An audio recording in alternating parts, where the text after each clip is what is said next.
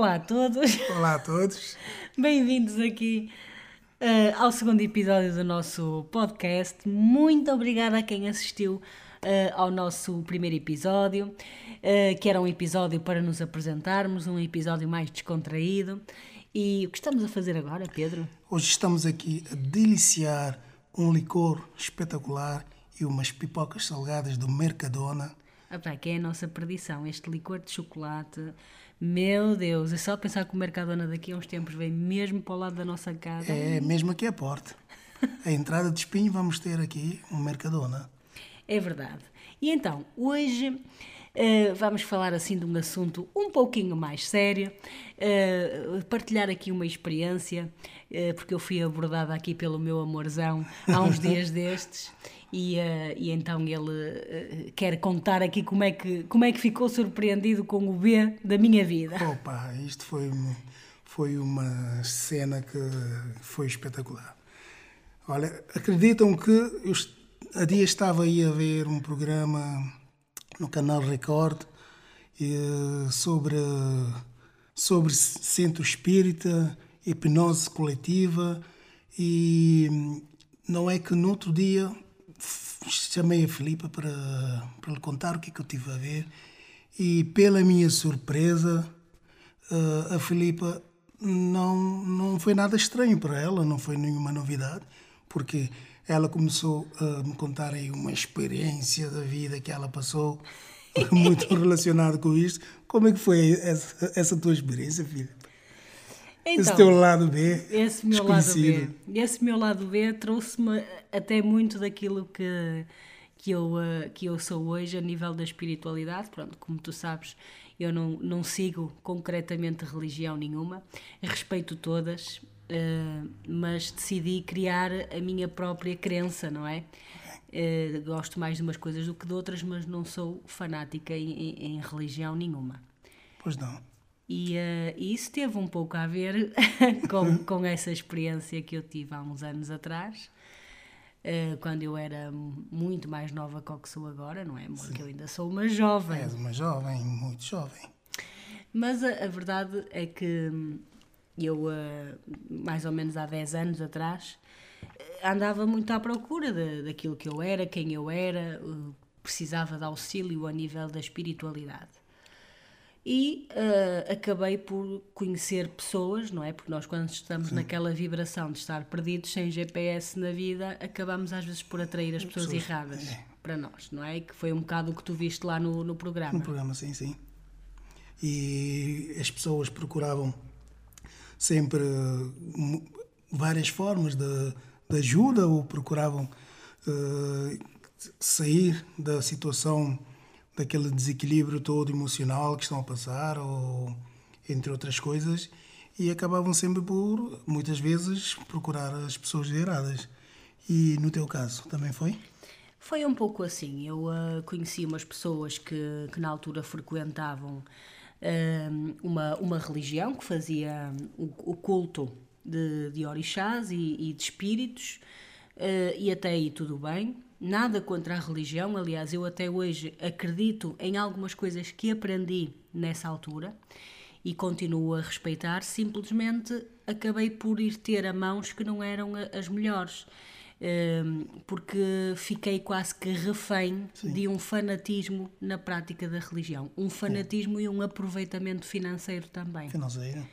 Eh, e eu, como era muito novinha eh, e achava que aquelas pessoas queriam me ajudar, então comecei a frequentar as palestras, achava aquilo, estava mesmo entusiasmada porque acreditava que ia ser e que ia encontrar o caminho da luz, aquilo que eles chamam o caminho da luz. E como é que aproveitavam financeiramente?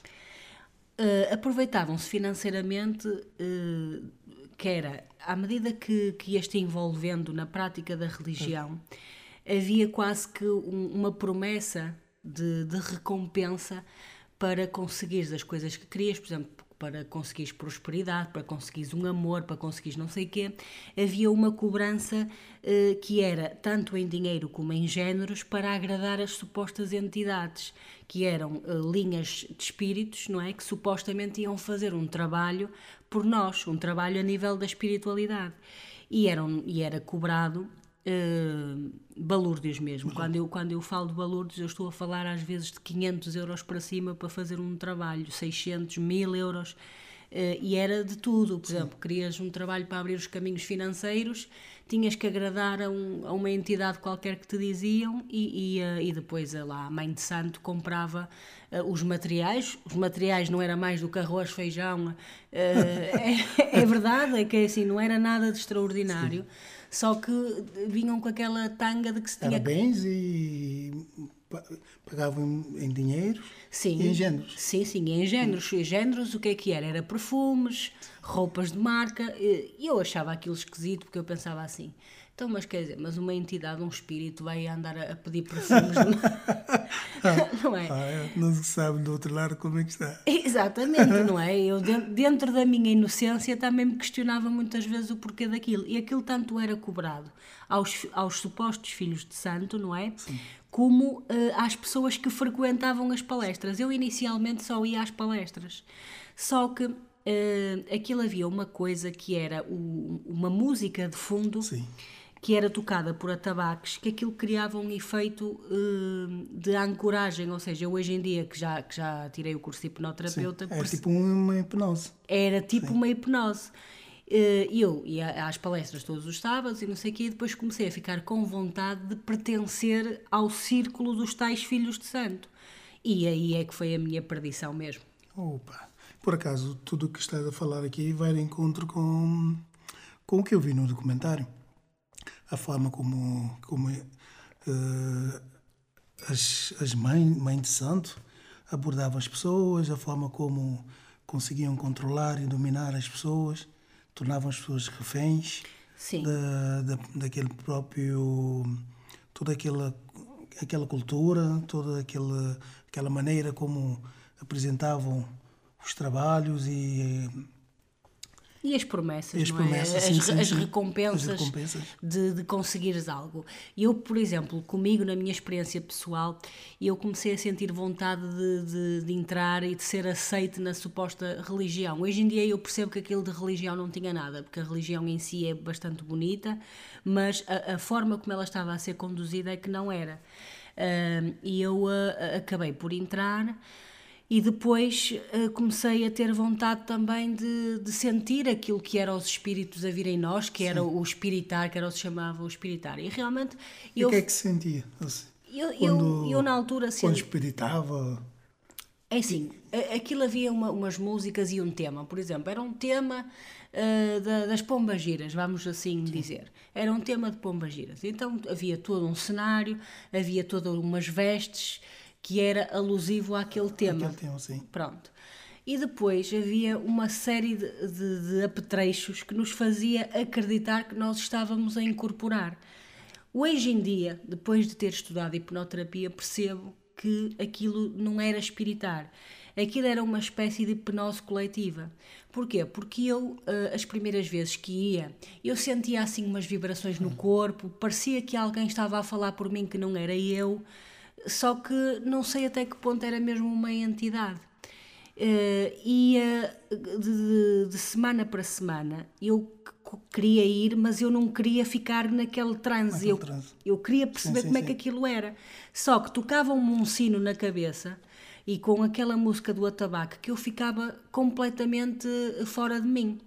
E depois que começaste a estudar hipnose, isto encontraste mais ou menos este processo de, de, de estar constantemente a ouvir aquela, aqueles princípios de eu, eu eh, o que cheguei à conclusão quando, quando comecei a estudar a hipnose é que aquilo que se passa nos centros de espírita, nas casas de umbanda, não sei quê, as pessoas que estão lá, que pensam que estão a incorporar, na verdade elas não estão.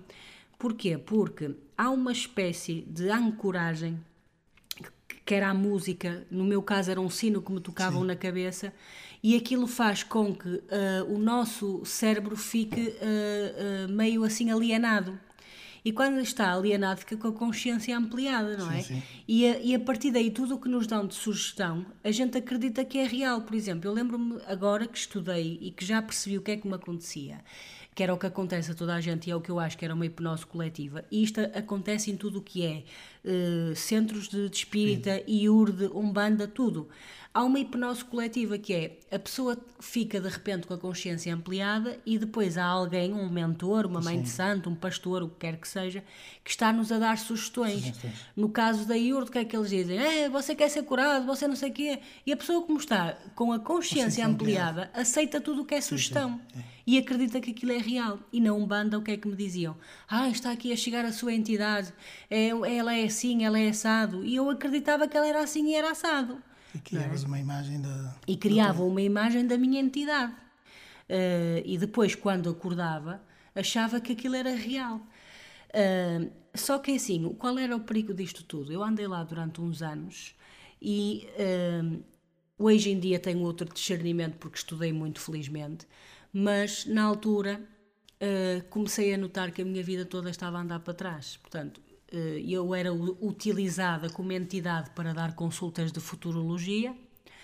Eh, a, a, a, dona do terreiro acabava por ganhar dinheiro com isso, sim. comigo e com outras com pessoas, outros, claro. E isso depois, isso depois faz com que se desequilibre toda a nossa espiritualidade.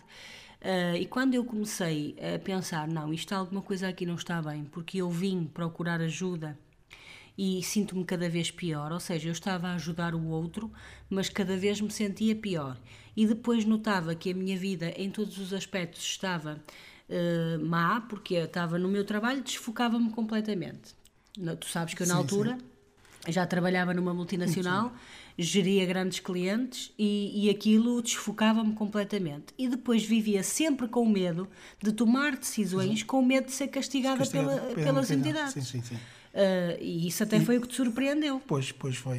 Uh, e na altura percebi isto, e em muitas seitas eles usam muito, fazem sempre aquela pressão sobre as pessoas que frequentam para muitas pessoas as, por instantes têm aquela aquela coisa de querer sair de perceber que algo não está bem e mas a pressão é, é tanto é muito forte é, é, é, muito forte para teres, para teres uma ideia e os nossos ouvintes também. Eu demorei mais de um ano a conseguir efetivamente sair e desconectar-me daquilo. Primeiro porque eu tinha medo do que me podia acontecer, porque eu pensava, bem, eu, eh, eh, havia aquela fomentação do medo, não é? Eu pensava, se eu sair, será que a minha vida ainda vai andar mais para trás? Sim. Será que. Porque eh, diziam-me uma coisa do género, ai, tu agora que começaste a trabalhar e a espiritar, Sim. não podes largar o teu caminho, não podes. podes... o trabalho, podes ter dificuldade na saúde. Sim, sim, diziam-me diziam assim umas coisas assim meias maradas e eu. Uh, demorei bastante tempo a, a, conseguir ter coragem de, de, chutar aí o pau da barraca e vir-me embora. Uh, e ainda as pessoas ainda vieram assim atrás de mim, ai tens que voltar porque a tua entidade veio, a tua entidade veio em mim e disse que tu tinhas que vir trabalhar e que não sei o quê. E atenção, que eu não estou a duvidar que existem espíritos, porque eu hoje em dia, como vocês sabem, eu trabalho com a espiritualidade e com a parte emocional, porque eu acredito que nós somos um todo, somos espírito e somos emoção, mas uh, eu o, o que, que, tirei aqui desta conclusão, eh, para mim foi uma aprendizagem muito grande, porque hoje em dia atendo pessoas que vêm de vários sítios, que entraram, que, que saíram de lá piores que aquilo que entraram, e eu compreendo o que é que lhes aconteceu porque eu passei por isso. Sim. Portanto, eu acredito nos espíritos, e tu sabes que eu acredito, mas eu não fico fanática com isso, não é? Existem os bloqueios a nível da espiritualidade, existem os bloqueios na vida amorosa, na vida financeira, Sim. existe. Uh, nós temos alguém superior a nós, mas não podemos fazer disso uh, uma, uma bandeira de que só aquilo existe e só aquilo é real. E o que acontece nestas seitas é que as pessoas ficam tão reféns que não veem mais nada. Tu lembras-te daquela senhora que era nossa vizinha, que andava lá no Reino de Deus? Tu lembras-te como ela era completamente doida? Pois era completamente deslocada. Constantemente falava sozinha. Uh, parecia, mesmo a expressão de cara dela era. Dizia que via espíritos. Então, ela, uma vez, para vocês terem a ideia como é que as pessoas ficam completamente uh, alteradas com tudo isto, ela, uma vez, veio-me bater à porta a dizer que, que o diabo que lhe tinha parado o carro e que aquilo era pois coisa foi, do foi. demónio, Lembro, que não sei o que, que não sei o que mais. Eu fui lá ao carro dela ver o que é que se passava e, uh, e, epá, vocês têm uma noção que ela não tinha era gasolina. Ou seja, isto opá, parece uma anedota, mas é. a pessoa está tão. Ei, pá, eles andam aí, eu não sei o que, sei que mais. Neste, naquele caso é assim. No caso de, dos terreiros é com, é com as linhas de, de Umbanda, de Exu, disto sim, e daquilo sim. e daquilo. No, nos espiritismos é com não sei o quê. As coisas existem, existem, mas quem faz de mentor, de pastor, ou de mãe, ou de pai de santo, tenham muito cuidado se confiam mesmo assim nas pessoas, porque estão a pôr a vossa cabeça, a vossa espiritualidade à mercê. À mercê. E eu estive quase quatro anos e senti na pele as consequências de não ser dona das minhas decisões e de, e de estar com a, com a vida completamente atirada lá para baixo e, a, e as pessoas à minha volta também ninguém prosperava, era toda a gente é, um desgraçado. Sim, sim, sim. Agora, de certeza que, que os nossos ouvintes querem saber como é que conseguiste hum, sair daquele embrulho todo. Olha, eh, eu, eu eh, já andava, isto foi uma luta de quase um ano e tal. E houve um dia que, que eu, aconteceu uma coisa mesmo muito má eh, na, na minha vida pessoal. E eu, naquele momento, senti uma voz, lá está, os nossos guias, uh, falam connosco. Nós não precisamos de ir para centro nenhum de espiritismo para, para ouvir os nossos guias. Eu fui até ao pé do mar e ouvi uma voz a dizer-me uh, que eu podia sair, que iria estar segura e que era o melhor para mim, que aquele não era o meu caminho e que o meu caminho era utilizar esta experiência para, um dia mais tarde, ajudar outras pessoas. Este um dia mais tarde veio 10 anos depois. Pois. Veio 10 anos depois. Mas eu senti aquilo tão forte em mim comecei a, a, chorar à beira do mar e pensei, não, eu vou ganhar coragem e nunca mais vou aparecer. Então o que é que eu fiz? Eu fui lá, entreguei as minhas roupas e disse na altura, olha, eu vou-me embora, eu não quero mais. Como devem de imaginar, ai, como, sei, é que... Ei, como é que vai ser Sim. a tua vida, vai andar para trás, eu não quero saber. Troquei de número de telemóvel. Ainda insistiram? Muito, muito, ainda me ligaram muitas vezes e anda e anda porque a tua entidade veio falar comigo, porque isto e porque aquilo, enfim, olha, nem, nem queiram saber o terrorismo que foi. Uh, e, uh, e eu depois troquei o número de telemóvel e de dia para dia consegui-me desligar. De vez em quando tinha vontade de ir, porque eu ainda estava sobre aquele efeito do medo, sim, sim. mas também um, um, porque eu gostava da religião, percebam? Eu gostava da religião. Só não gostava da forma como aquilo tudo era conduzido. Tanto é que eu até hoje continuo uh, uh, a gostar e até a ter algumas imagens características dessa religião, porque identifico-me, identifiquei-me mas eu tinha aquela, era aquele misto, vou, não vou, vou, não vou, e de dia para dia comecei a resistir, a resistir, passou um mês, dois, três, um, uh, meio ano, e até que eu consegui mesmo uh, desligar-me daquilo, e depois, uh, durante bastante tempo, não quis saber de nada de espiritualidade, tu sabes, tu já sim, na altura sim. me conhecias, tu sabias que eu não queria falar nem de, nem de espíritos, nem de religião, nem nada. É, pois. Tu sabias disso e nunca, nunca na altura não te contava porquê. Só quando voltei outra vez a acreditar nas coisas, a estudar, uh, e a, porque eu sentia que ainda tinha um propósito na vida, é que, é que comecei a voltar e a utilizar esta experiência, que para mim foi muito marcante, como algo positivo para ajudar a, as, as pessoas. pessoas. E hoje em dia reconheces em muitas pessoas que te procuram que já passaram ou que estão mesmo a passar pelo que, pela mesma experiência que tu. Sim, sim, muitas, muitas e... pessoas. Desde que, eu, desde que eu abri a página do Instagram e comecei a falar da mesa radiónica, porque aqui também em Portugal não se vê muita gente a fazer mesa radiónica. Uh, é muito interessante. A mesa radiónica é. É, trabalha com os comandos quânticos e tu, que és um, um engenheiro de física Isso. quântica, sabes o poder que aquilo tem. Uh, e, uh, e aliás, tu até que me influenciaste lá com a coisa da física quântica é que eu fui estudar aquilo, é, não é? E quando foste deste de, de, cara com a física quântica aplicada à mesa, à radiónica, mesa radiónica, Foi, foi, mesmo, foi mesmo extraordinário. Percebi o poder que aquilo tem, já mudou a, as nossas vidas e, e, e, já mudei também a vida de muitas pessoas. Há outras que, que se estiverem céticas, naturalmente que eu não consigo aceder com comandos, não é? Sim, Isto, é. a terapia é feita de dois. Tem que crer Mas, claro, claro. Mas depois de, de, de, abrir os anúncios para isso, começar a falar, comecei a, a ter pessoas a procurar-me, a dizer que tinham bloqueios, que tinham andado aqui, que tinham andado ali, em vários, em vários géneros, seja nos centros de espírita, seja na casa de um banda, seja na IURD. Olha, já me apareceu tudo, evangélicos, uh, sei lá, havia também aí uma religião, que nem sei se aquilo era religião, do xamanão, não sei o quê, também eram assim uns alucinados. Uh, e, e, tudo isso também foi o que me fez aprofundar ainda mais a questão da hipnose, porque acreditem que tudo aquilo é uma hipnose coletiva. Uh, uh, está tudo com a consciência ampliada e, e, está tudo a achar que realmente está a espiritar e que está não sei o quê, quando aquilo é uma fantochada pegada. Não é? Porque os espíritos existem, eu acredito que eles existem, só que eles não andam propriamente aí a vir ao nosso corpo só porque sim. Sim, sim, sim. Só porque alguém vai lá, toca um sino e deixa o espírito. Então, então sendo assim, nós chamávamos qualquer um, não é? Opa, eu fiquei mesmo surpreendido com, quando me contaste esta história. Uh, aliás, fiquei mais surpreendido de, de eu dar-te notícia todo entusiasmado com o que eu vi no, documentário e tu abertamente a começar a me descrever que também já passaste por isso. Foi, foi espetacular.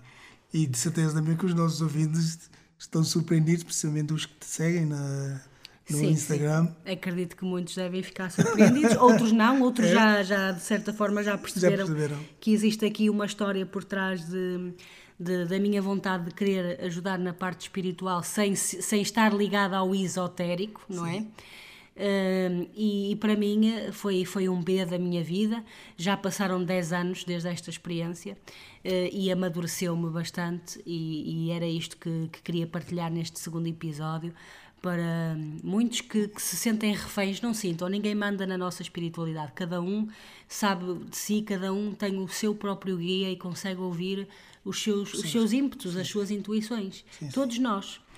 E na tua página do, no Instagram tens ali alguns vídeos a falar sobre sobre espiritualidade. Sim, sim, sobre... eu, eu faço conteúdos assim variados. Tive um que falei sobre as magias. Quem, quem puder pode passar lá. Sim, sim, arroba terapeuta do bem e, e vejam os conteúdos se gostarem. Façam seguir um a like. minha página, um like, comentem e uh, ficaremos uh, muito gratos a vocês. nós vamos ficar por aqui, vamos continuar aqui a deliciar o nosso pipocas e, o nosso licor, aproveitar estes momentos de confinamento, não é? Confinamento. Que nós, durante o dia, entre, entre teletrabalho, entre miúdas, é. e, e, mas pronto, há sempre um tempinho para, para falar aqui um bocadinho com vocês. É, e agora que as crianças estão a dormir, talvez damos um salto ao, ao Netflix. Quem sabe? Olha, acho que, acho que sim, ah. acho que há aí uma boa série para ver e vamos já tratar disso. Um grande beijinho para todos um vocês. Um grande beijinho para vocês todos. E, eh, e sigam as nossas páginas, arroba terapeuta do bem e DJ Sena no Instagram. Muito obrigada a todos.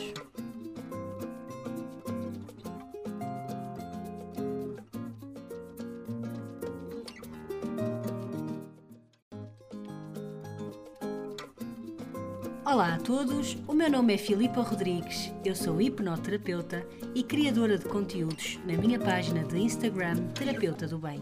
Olá, eu sou Pedro Sena, trabalho numa multinacional no ramo do automóvel, sou músico, somos um casal, temos duas filhas. A Esmeralda, de 4 anos. A Núria, um ano e meio. E decidimos criar este podcast, o B da Vida, para partilhar com vocês o lado B das nossas experiências. Não percam nenhum episódio nosso podcast. Obrigada a todos.